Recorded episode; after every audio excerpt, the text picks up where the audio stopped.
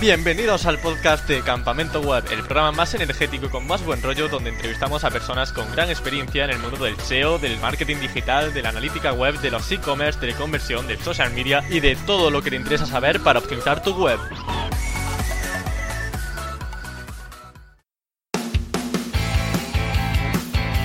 Si te dicen que ven tu futuro de color negro, da un poco de miedo, ¿verdad? Pero en el mundo del SEO, un futuro de color negro puede acabar muy, muy bien. El invitado de hoy tiene una gran experiencia en el Black Hat, una tendencia en el SEO caracterizada por coger vía alternativa a las que te suele decir Google. Posicionar mejor, más rápido y en muchas ocasiones más barato, aunque el futuro sea algo incierto. Tiene un blog personal de color amarillo y con esto ya estoy dando muchas pistas.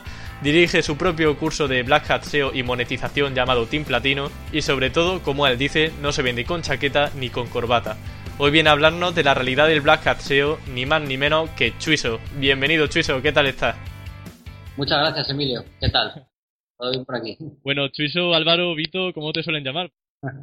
sí, me llaman Vito también, ¿cómo sabes eso? Porque te estás espiando un poquillo por, por redes sociales, por blogs.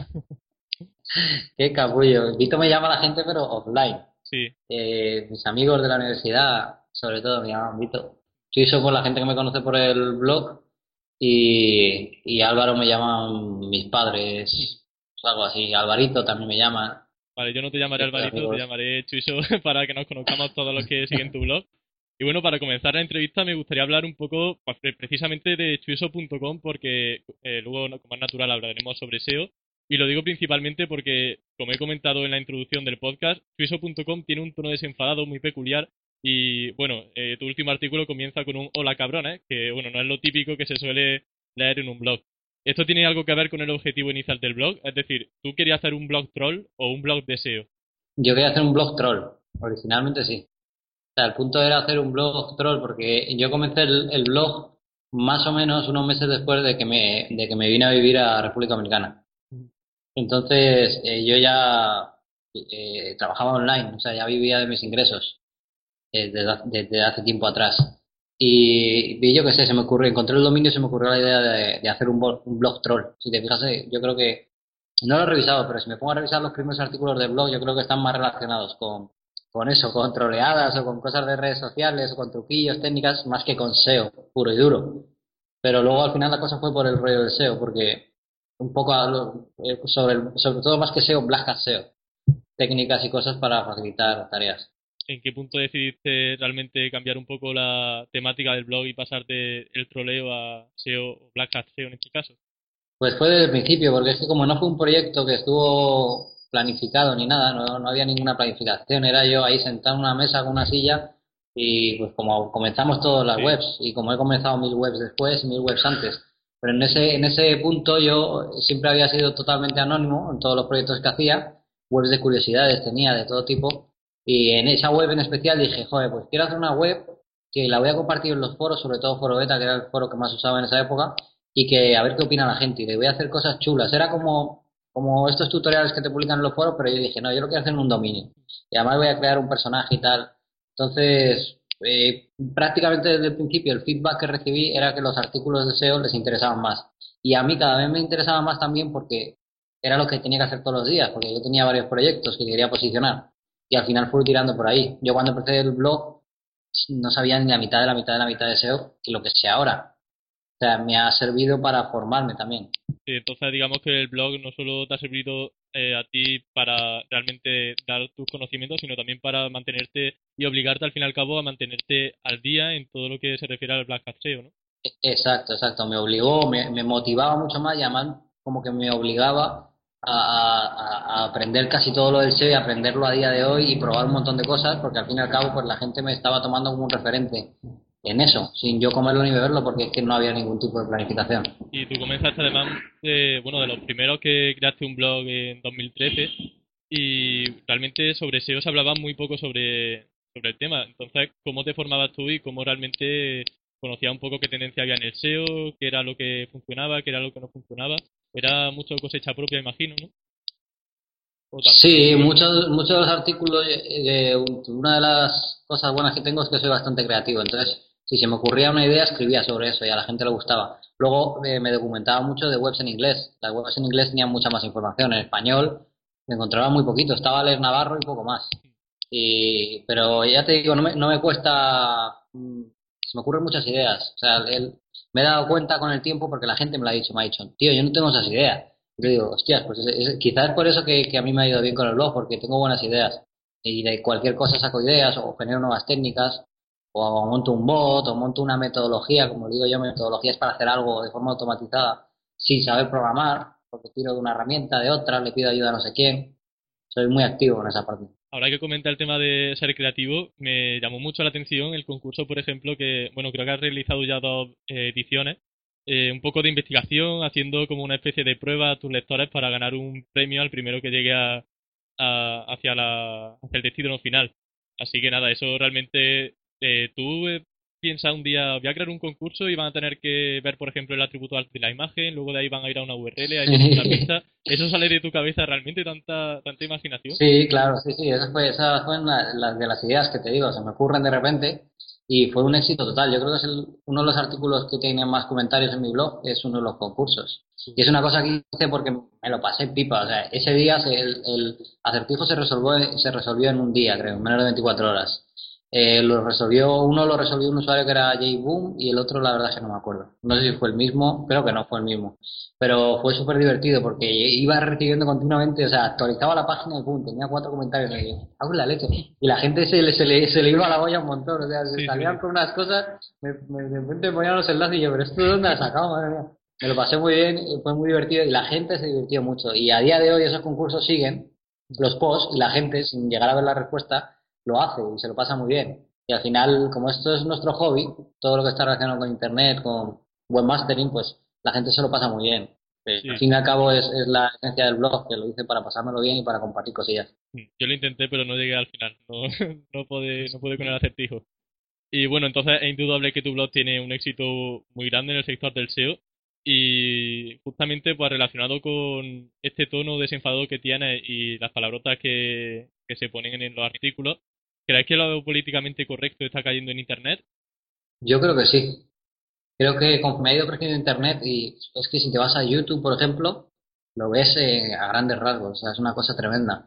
Ya, to- ya a lo mejor en, en, en sus inicios ibas a YouTube y, la, y los contenidos que había, había muy pocos youtubers, ni siquiera se le llamaba youtubers, y el contenido era mucho más serio, todo mucho más formal, todo y ahora si te fijas todo es cachondeo, todo es, incluso los canales que son de cosas más serias, como ¿qué te puedo decir? De cualquier temática que es seria, ves que la afrontan desde un punto de vista divertido, porque la gente ya no quiere ver eh, eh, en un vídeo a una persona con corbata, con, con bien vestida, hablando así, no sé qué, no, la gente quiere que le sea sincero y que además se lo quiere pasar bien, si se lo puede saber. Y además cada vez que los contenidos se ocupen menos, porque ya estamos saturados de tiempo, no, no tenemos tiempo, estamos saturados de, de cosas que hacer al día a día, estamos todo el día enchufados a los, los teléfonos y no hay tiempo, entonces yo creo que sí, yo creo que está cayendo que, que no funcionan tanto, o sea, que ya no se lleva tanto. Eso es una etapa que ya estamos pasando. En ciertas cosas, evidentemente, hace falta acelerar. La mayoría de las temáticas no. Por tanto, digamos que el rigor no tiene por qué ir unido a la seriedad cuando damos información. Yo creo que tampoco. Pues fíjate la cantidad de empresas que van ahí, que te dan, o, o personas que contratan empresas para que le hagan SEO, y la web es increíble, vas a su oficina y está con una, igual como que te digo, una presencia incachable, unas oficinas increíbles, y luego lo que están haciendo es una mierda. Puede ser que lo que te hagan está muy bien, pero es que te encuentras gente que parece súper seria y que te da una impresión y luego a lo mejor lo que te está haciendo es una mierda. Y una persona que está en su casa, en el ordenador, te está haciendo un trabajo que te cagas y está siendo mucho más profesional siendo una persona normal y hablándote de tú a tú diciéndote las cosas normales. O sea, eh, rigor. eh, Albert Einstein era un tío serio, era un cachondo mental. Y, y yo creo que es, es la representación total del rigor. Sí. No solo en- cuando hablaba en las conferencias, sino el rigor científico. Y no era un tío serio, o sea, el humor es importantísimo en la vida. Mucha gente también sufre crisis en el trabajo. ¿Tú has sufrido con tu blog? Sí, mucha gente, muchas veces me escribe gente que, pues, que hay, bueno, tú también lo sabes, en campamento web, que hay perfiles distintos. Por ejemplo, está la persona que escribe y te dice, mira, en este artículo hablas de hacer esto y, y yo la verdad es que no puedo y no sé qué. O que te escriben y te escriben un- un- un comentario muy largo y te cuentan toda su vida y te dicen que sus problemas y luego te dicen, mira, realmente necesito ayuda para esto porque en este artículo estás explicando esta técnica. Yo ahí lo contesto y me parece muy bien porque se está tomando, si se está tomando la molestia de escribirme todo eso, pues una persona exactamente igual que yo, yo qué menos que contestarle y al menos ser educado, contestarle, qué menos. Como si me la viese por la calle, me hablase, me dijese todo eso y yo le mirase así con un cara rara y me fuese. O sea, es una falta de educación. Pero es que luego hay gente que te escribe cosas como, te escribe de, hola, quiero ganar dinero por internet, sé que tú sabes, enséñame qué es lo que tengo que hacer. Y escribe eso. Entonces, yo, o sea, es una falta, eh, igual que el otro, es una falta de educación que yo no contestase, es una falta de educación que esa persona me escriba eso.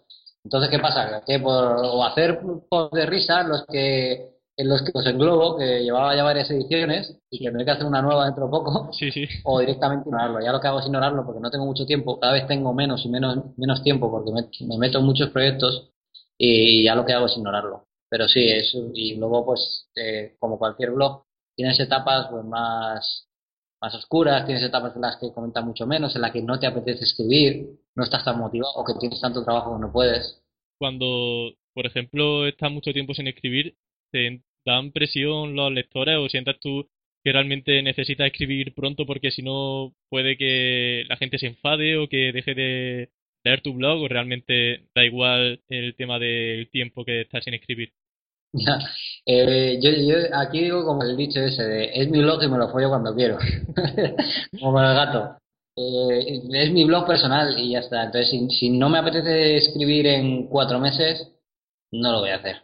Nah, no lo veo como no. Hay gente que dice que es un, una profesión, que tienes que publicar un post semanal, un post diario, yo qué sé, no sé, a lo mejor si tienes otro tipo de... Si yo, por ejemplo, tengo un curso de SEO y tengo que publicar una clase cada X tiempo, la gente está pagando para eso, aparte para otras muchas cosas que hay en la plataforma, y tengo esa obligación, eso es una obligación para con los usuarios. Pero en mi blog personal, eso, es, eso mis propias vivencias eh, enfocadas en el tema de mi trabajo, que eso SEO y tal. Entonces yo publico cuando me apetezca y si no me apetece publicar un montón de meses, no lo hago. Luego de repente un mes tengo mucho tiempo libre o lo que sea, estoy de vacaciones y no voy a, a, tocar ningún nicho nada más que mi blog, pues de repente publico varias cosas. Igual que, por ejemplo, eh, eh, hago vídeos en YouTube, luego dejo de hacer un montón de tiempo y luego vuelvo. O sea, lo haré cuando lo hago cuando me apetece y creo que cualquier persona que tenga un blog personal debería respetar eso. O sea, escribir de, eh, descontento, pues no creo que el contenido que salga sea tan personal. Y si no, siempre tendremos el consuelo del blog de Alex Navarro, que creo que ha marcado récord en tiempo sin publicar. claro, un saludo claro, también claro. para.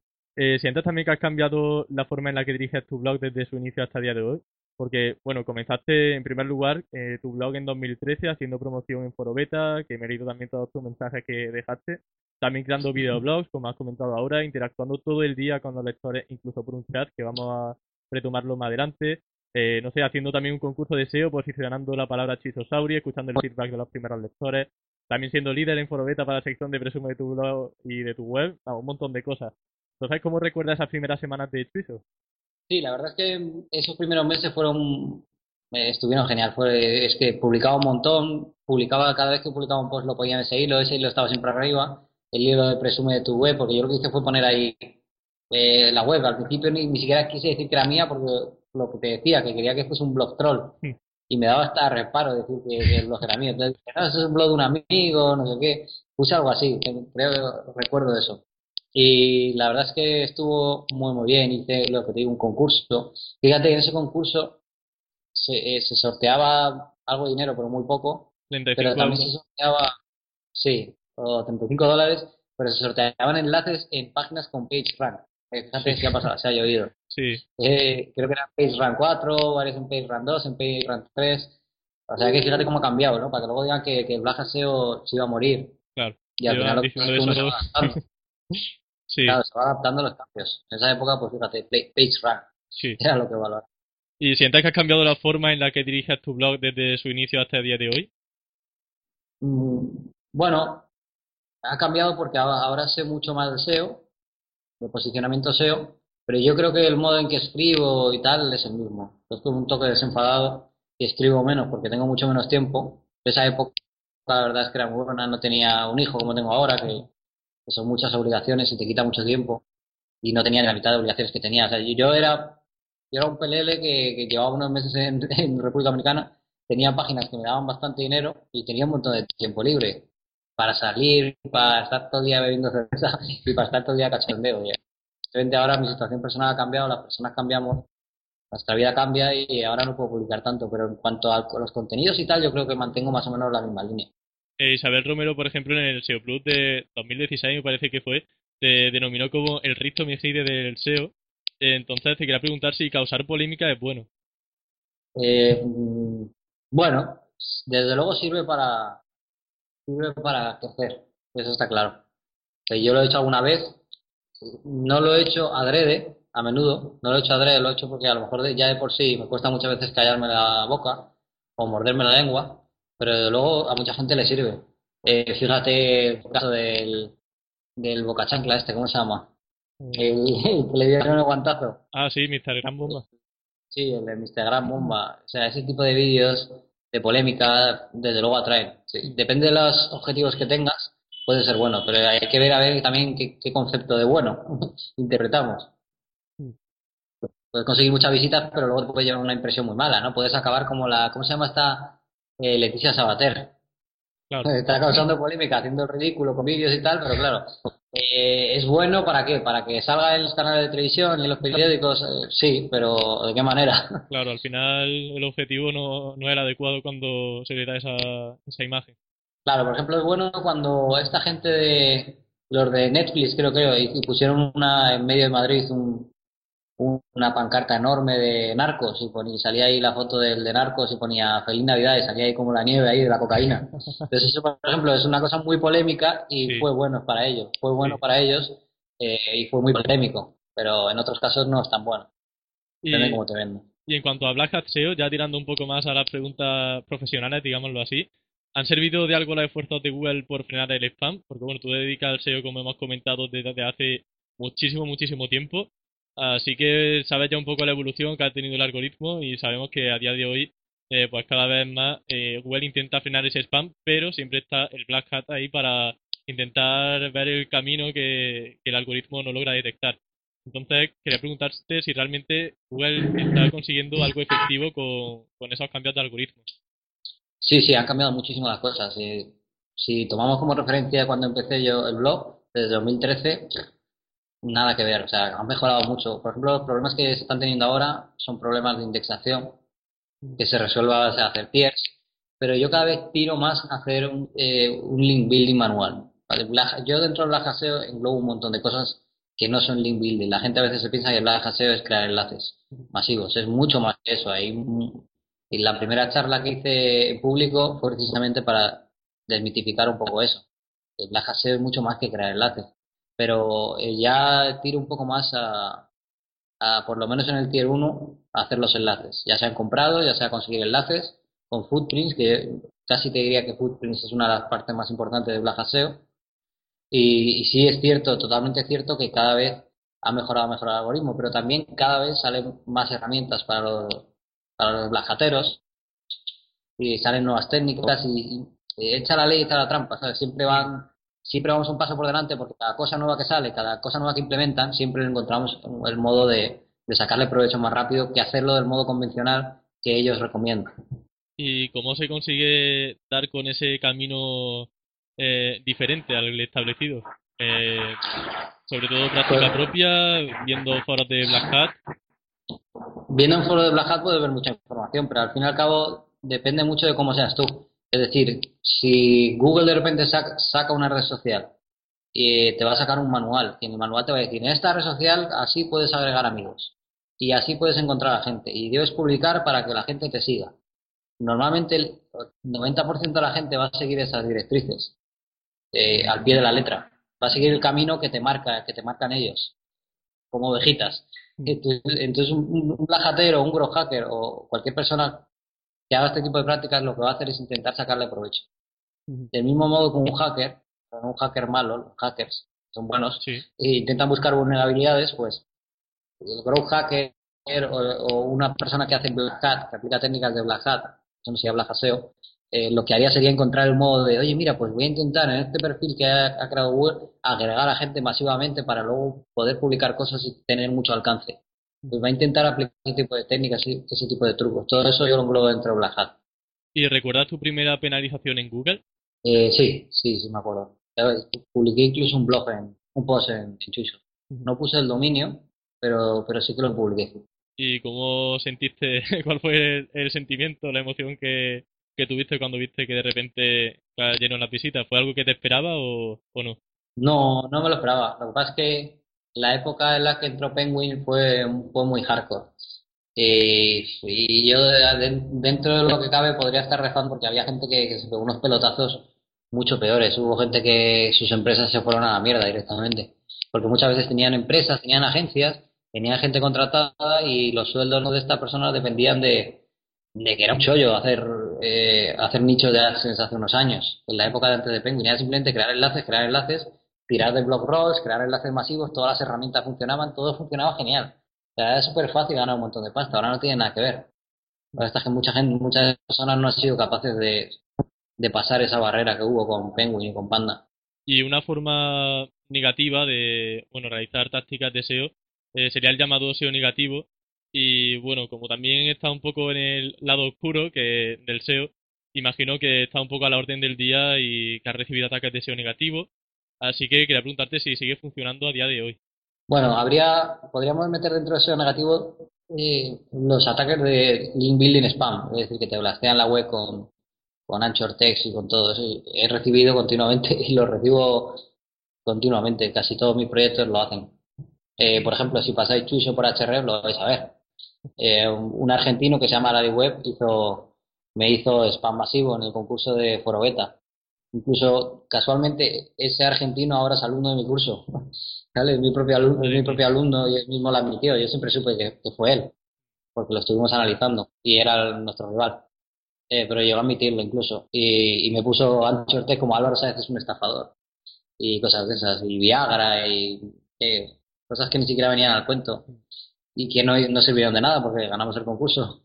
Pero eh, en ese aspecto, sí, por ejemplo, Dean Romero escribió un post en el que por tener muchos enlaces de spam y no haber pasado Disavow Tool, eh, le bajó orgánicamente, como que el algoritmo, en una actualización del algoritmo de Penguin le empezó a bajar el tráfico. Yo, la verdad es que tengo bastante fe en Google, o sea, sabe interpretar muy bien. Eh, los enlaces buenos se comen a los malos. Si tú tienes una web de autoridad, por ejemplo Chuiso, por más que me la amen y por, yo aunque no hiciese el disabao, seguramente no me caería la web. Pero sí es conveniente hacer un disabao. Ahora después de la última actualización que hubo de Penguin, dicen que ya no hace falta porque ya no devalúan, ya no, que si degradan, que si eh, degradan o devalúan, es un lío enorme y al final te dicen que los enlaces de basura se supone que ya no, ya no te van a perjudicar y luego habrá mucho de esto de que que es, ¿cómo le, cómo le dicen? ¿Lo de que va por eh, parte? Granulación, sí, o como... Sí, granulación. Bueno, sí, que ya te puede afectar una página, pero que no te tumba todo el dominio a nivel general. Yo no me fío, yo si veo que tengo spam, que me han creado el típico spam, hago un disavow. Vale, perfecto. Y yo creo que Luego la otra parte, el SEO negativo, la chunga, serían los ataques de dos. Sería infección, que te infecten el dominio y todo eso, pero eso no es SEO negativo, eso ya es eso es un ataque de un hacker o que te están tumba o un ataque de dos. ¿Qué futuro le depara a los enlaces? Mm, con los años se supone que deberían dejar de funcionar, pero no sé, no lo termino de ver que arranque. Yo pensaba que, que, esto iba a ser un poquito más rápido y que ya iban a salir nuevos trazos de cómo, de cómo va a, evaluar. Lo que vemos es que los enlaces siguen siendo la parte principal del algoritmo, pero luego están metiendo poco a poco, eh, insertando valores que ya en el pasado tenían importancia, pero que no le damos importancia a nosotros porque la importancia era mínima. La experiencia de usuario eh, y muchas más cosas de, que tienen que ver con el machine learning y con que los algoritmos vayan aprendiendo y sepan evaluar eh, la calidad de las visitas o cómo se siente un usuario. lo traté en, un post, en el último post que publiqué en Chuso. Pero no sé, parece que sí, que tienen que dejar, porque luego es un factor que no que está muy pasado, pero ahí siguen los enlaces mandando. Por tanto, en un futuro tú crees que los enlaces no van a ser tampoco un factor SEO, pero nada, nada, o al menos un poco sí que contará. Yo creo que será un factor, eh, pero un factor más, como puede ser, yo qué sé, como puede ser ahora mismo el nombre de dominio, como puede ser ahora mismo un factor más de a lo mejor, no de 200, pero a lo mejor de 20. Vale, ¿el tráfico comprado también posiciona a día de hoy? Depende de qué tráfico, pero yo las, con las pruebas que hice, sí. El tráfico posiciona. Y, mi, mi, mi, teoría al respecto, y eso se basa en las pruebas que hice con tres dominios de nicho, aislando un montón de cosas y dejando eso, era que las acciones sociales no posicionaban, o al menos yo no vi nada, y que el tráfico sí. Y, mi teoría final fue que realmente las acciones sociales pueden posicionar indirectamente porque generan tráfico a través de los clics que se generan en, la, cuando compartes una publicación. Y que en origen lo que realmente posiciona es el tráfico. Porque el tráfico genera experiencias de usuario. Y, Google evalúa esas experiencias de usuarios. Yo creo que ahí es donde está el truco. Ahí es, ahí es donde realmente el algoritmo tiene en cuenta cosas. Porque tú, por ejemplo, ves un artículo que se ha hecho súper viral eh, se acaba de morir ahora, no quiero desear la muerte a nadie, pero se acaba de morir ahora un, actor de Hollywood súper famoso. Y Google rankea un resultado en top 1 en, cuestión de minutos. Y tú abres un nicho nuevo y te tiras tres meses para salir de sandbox. ¿Sabes? Y, ese artículo no ha recibido enlaces apenas. Lo que ha recibido ha sido un montón de enlaces sociales. ¿Están posicionando que eh, es acción social? Lo dudo mucho porque es súper es que es súper fácil mandarle a una publicación 500.000 retweets y 500.000 likes de Facebook con bots, con puro bots, porque en las redes sociales la cantidad de bots es tremenda. Y yo creo que está más relacionado con el tráfico que está generando esas acciones sociales. Miles de IPs distintas han, han, de repente en muy poco tiempo han ido a revisar ese artículo y yo creo que Google eh, analiza eso. Vale, Ana Navarro, por ejemplo, en su entrevista comentó que una técnica que él usaba era invertir un poco en Facebook Ads para darle un pequeño empujón a sus proyectos y bueno, creo que va un poco encaminado a, a lo que comentas, que bueno, en tu caso, imagino que lo hiciste mediante bots, él pues bueno, ha hecho eh, uso de Facebook Ads. En cualquier caso, pues bueno, dejamos el, tema zanjado del tráfico y de que las redes sociales pueden posicionar de forma indirecta por los experimentos que, que ha realizado. Y, y se habla también últimamente mucho de Instagram, también relacionado con las redes sociales. ¿La ve interesante para captar tráfico posicionar? Mm, es que lo malo de Instagram es que no te deja poner enlaces. Ya desde el principio fueron muy, muy, muy eh, muy estrictos con eso. Entonces, solo te deja poner un enlace en el perfil. Sí, en el perfil sí te deja, pero no te deja poner enlaces en las publicaciones. Entonces, con eso han reducido muchísimo la cantidad de spam, lo han reducido muchísimo, pero no tanto, porque al final la gente lo que hace es que tú, pones tu enlace en el perfil, que sí es clicable, y entonces eh, lo que reina en Instagram es el follow un follow. Entonces te siguen, te dan like en una publicación, y entonces tú te llega la, por ejemplo, te llega la petición si tú, si, si tú lo tienes activado, la opción de que tienes que dejarle que te siga para que pueda ver tus publicaciones, entonces tú rápidamente vas a su perfil y ahí ves el enlace. Entonces, el perfil es, eh, ¿qué te digo yo? Mm, hacker de juegos. Y entonces te sigue hacker de juegos. Y si tú a lo mejor le dedicas a los juegos, porque ellos se inventan buscando personas que les gusten los juegos, que hayan compartido, que le hayan dado like una publicación de un juego específico, eh, pues lo que hacen es que en el perfil te pone, ¿quieres hackear este juego? Ven aquí. Ese es el spam que se hace. Para, de otro modo, es casi imposible sacar tráfico, porque es que no te deja poner enlaces. Entonces tú puedes una publicación y quieres enlazar a una fuente. Por ejemplo, tú pones una publicación de un gadget que se vende mucho. Mira este nuevo gadget que vende en Amazon. no puede, no lo, de moda. Claro, no lo puede, no lo puedes enlazar. Entonces, ¿para qué la gente va a estar haciendo spam de productos o de cualquier tipo de cosas si no lo van a poder enlazar, su enlace con afiliado o el enlace de la página. Tendrías que poner la imagen o decir, tenéis que entrar a no sé qué, no sé cuánto punto com y la gente no lo va a hacer. El CTR sería bajísimo. Entonces, eh, para captar tráfico chungo, chungo y para posicionar, consecuentemente, también muy chungo. Lo veo más que nada para influencers. Instagramers lo llaman. Hay gente que, como los youtubers, que se van a ganar, van a ganar pasta pues porque tienen un perfil muy grande y van a promocionar productos y esas empresas le van a pagar productos por eso. Sí, al final el dinero por ahí sobre todo entra de las marcas más que de la publicidad propia de ya sea de AdSense o de lo que sea en, YouTube. Mm. Y te veremos hablando de YouTube en, al estilo Romo Alfonso o Luis Villanueva, o al menos pues continuando el show de Chuiso, donde eh, previamente pues has sacado ya tu lado más personal. Sí, yo creo que sí. Ya dentro de un mes vuelvo a España, eh, a vivir a España. ¿O solo una temporada? Definitivo no hay nada en la vida, ni, ni, ni, siquiera la vida. Pero de momento sí, me voy para allá. Me voy por una nos vamos por una temporada, yo con mi mujer y con mi hijo. Y vamos a estar allí en Madrid un tiempo y ya luego veremos. Luego igual eh, pues me mudo a otro lado, nos vamos a otro país, no lo sé. Al, final el punto es que yo trabajo con el ordenador y podemos estar donde queramos.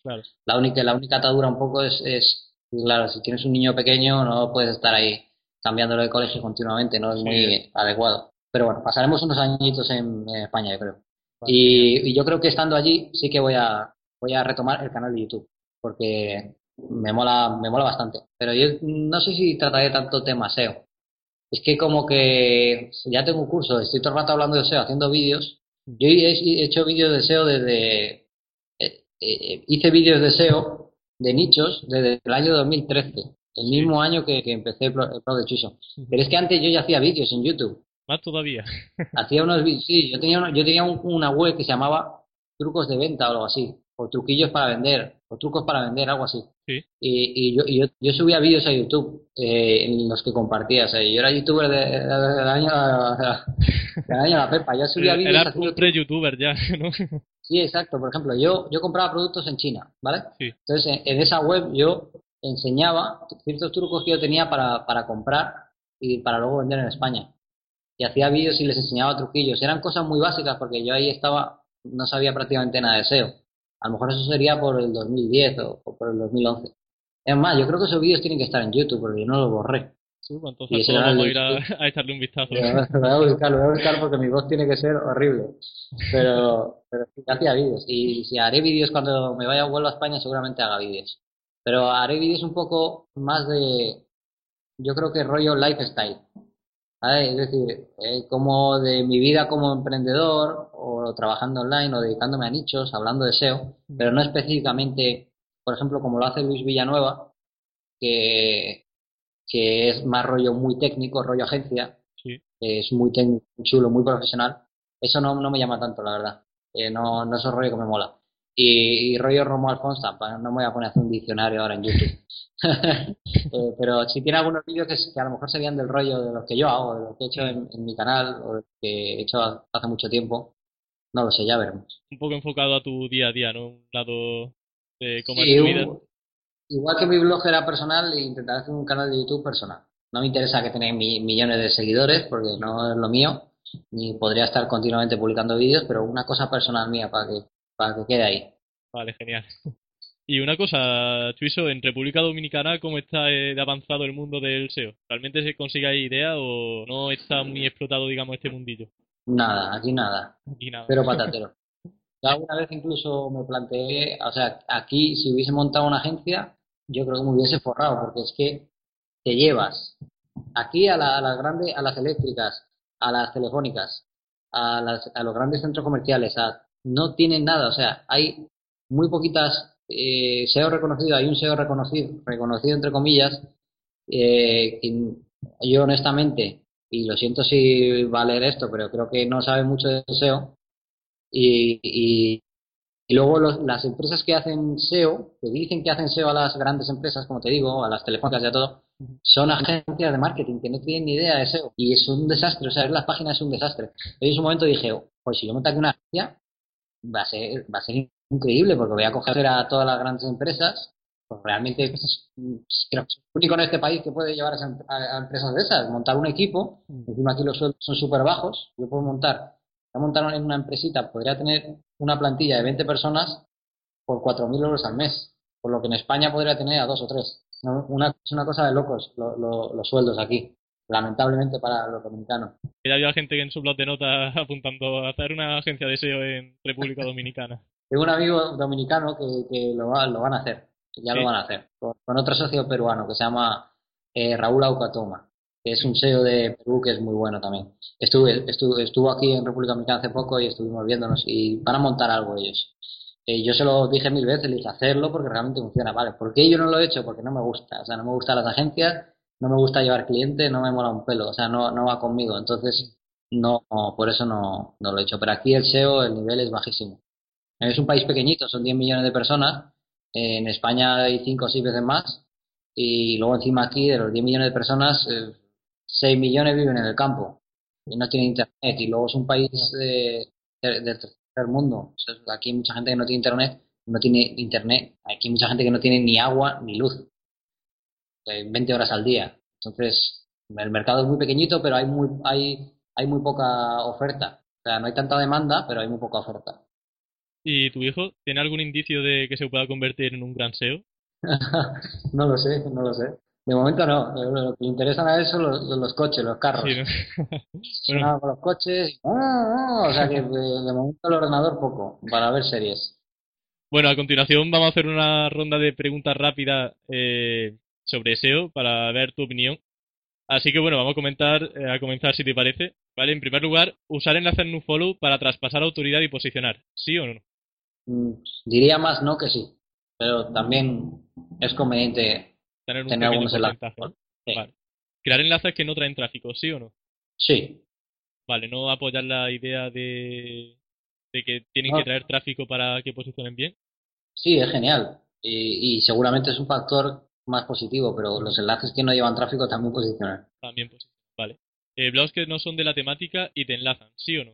Sí. También. siempre y cuando. Sí, no está tan relacionado. Yo lo que veo es que ese blog puede no ser de tu temática. Bueno, supone que era preguntas cortas, pero te, la, lo voy a explicar para que se entienda. No, si quieres puntualizar o... Por ejemplo, un periódico. ¿Qué, ¿Qué temática es un periódico? O una plataforma como... O sea, hay muchas webs que no... Es imposible que Google sepa exactamente la temática que es. Entonces puedes, Claro, eh, puedes tener una web sobre que trata sobre tecnología y tú tienes una web sobre, yo qué sé, sobre Google o una web que trata sobre todo. Y, el punto es que en esa web hagas un artículo que sea que tenga la posibilidad de rankear de cierto modo para la palabra clave, para esa palabra clave, ya sea long tail. Es decir, tu blog trata sobre plantas, pero tú has escrito un artículo sobre, sobre, ¿qué te digo yo?, sobre mesas, y da la casualidad de que ese artículo sobre mesas rojas que quedan muy bien en una esquina ha rankeado para mesas rojas de esquina, pues entonces si está rankeando para ese resultado, aunque el blog no sea de esa temática, ese enlace es bueno, porque es susceptible de rankear para tus palabras clave. Contenido muy extenso en cada sección de una tienda online, ¿sí o no? Una tendencia además que se está viendo cada vez más de tener mucho contenido en el home, en las categorías, en las subcategorías. Claro, diría que sí, acepto SEO, pero creo que hay que darle más importancia a la experiencia de usuario. Pero a día de hoy diría que sí. Vale redireccionar un dominio con autoridad a tu web, aunque no tenga nada que ver con la temática tuya, ¿sí o no? Bueno, diría que es... Te tengo que decir que sí porque lo he hecho, pero, pero siempre es mejor intentar buscar que tenga que ver con tu temática. Vale. Admifart, ¿sí o no? Sí, tiene muchas funciones. Déjame que diga una función que tiene muy buena. Cuando eh, las redes sociales son la máxima expresión de libertad, también se cometen muchos... Se hacen muchas cosas mal, lo estamos viendo. Pero eh, cuando a ti te putea una empresa o te putea X telefónica, te putea no sé qué, gracias a las redes sociales mucha gente soluciona sus problemas. Y AdminFab viene muy bien, porque tú les pegas un tweet, el tweet no tiene ni un retweet ni un fab, y pasan de tu culo. Y en cambio, si ese retweet tú le has metido 200 retweets y 200 fabs, oye, mira, no sé qué, me habéis cobrado no sé qué, te atienden muy rápido y te piden el número de teléfono y te llaman y no sé qué. Entonces, entonces AdminFab, sí. Vale. ¿Y BBNs, sí o no? Tema un poco a lo mejor periagudo para, para cómo está ahora mismo el tema. Sí, sí, ahora mismo sí. Sigue, sigue, seguiría diciendo sí. Vale. ¿Espinar de contenido, sí o no? Sí, para link building sí.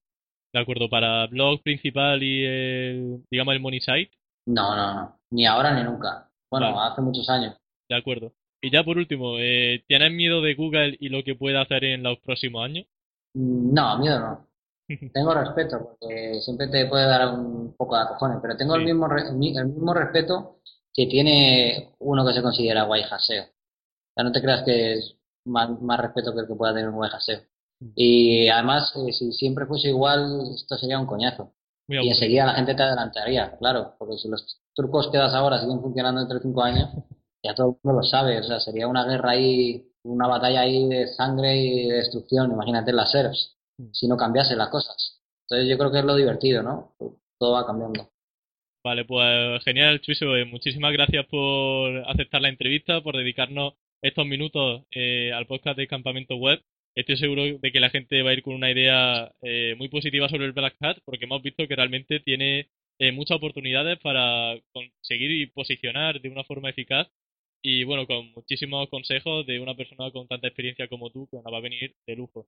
No solo hablando del lado personal, sino también pues un poco de SEO, de Black Hat SEO, que siempre gusta un poco ver otras vías alternativas. Vale, genial. Pues muchas gracias a ti, Emilio. Es un placer. Un abrazo. Un abrazo, chao. Pues así, se repite el patrón de siempre. Constancia y ganas de aprender cada día. Chuiso nos ha demostrado hoy su lado más personal. Nos ha hecho ver que no hace falta vestir con traje de chaqueta para enamorar a los internautas y que el Black Hat SEO sigue tan activo como al principio, por mucho que digan otros medios. Y bueno, pues otro día que me despido de vosotros. Mil gracias por escuchar el podcast. Ya sabéis que en campamentoweb.com podéis leer la entrevista completa y que podéis seguir a Chuiso en su blog, chuiso.com, o en su curso de blackhatteamplatino.com. Y nada más, nos escuchamos la semana que viene con la misma ilusión de siempre, pero con nuevos conocimientos y experiencias que contarte. Hasta la próxima.